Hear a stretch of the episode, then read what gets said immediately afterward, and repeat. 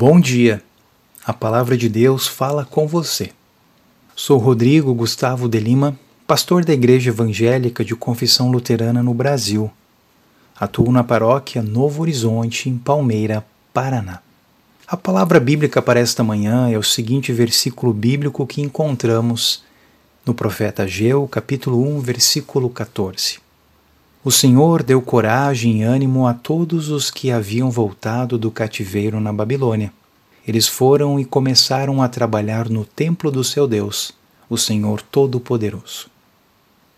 Uma das coisas que mais chama atenção na fé cristã é que Deus desperta corações humanos e nos chama para junto do seu amor e de seu reino.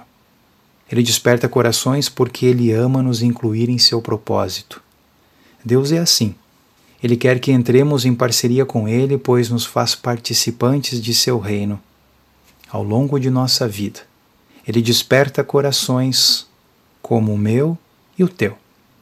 O profeta Ageu exerceu a sua função profética no retorno dos judeus após o exílio da Babilônia. A cidade de Jerusalém estava debaixo de escombros, seus muros estavam quebrados os que voltaram do cativeiro tiveram dificuldades e acabaram abandonando a casa de Deus, indo cuidar cada um de seus próprios interesses, deixando de lado o que era de Deus. Deus chama o profeta Ageu para animar o povo a reconstruir o templo.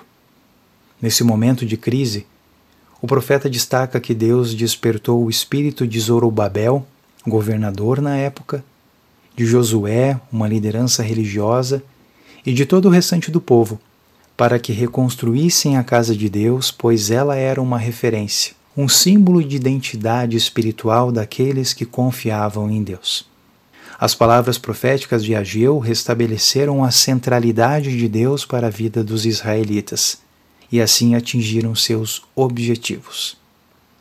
O povo foi alegremente contagiado e motivado pela esperança de recomeçar, reconstruir. Nós, hoje somos o templo de Deus. A igreja em constante reforma. Nós também podemos motivar e encorajar pessoas a se levantarem de suas ruínas, oferecendo a elas solidariedade, instrução, sabedoria e apoiando seus esforços para retomarem suas vidas dentro dos caminhos de Deus.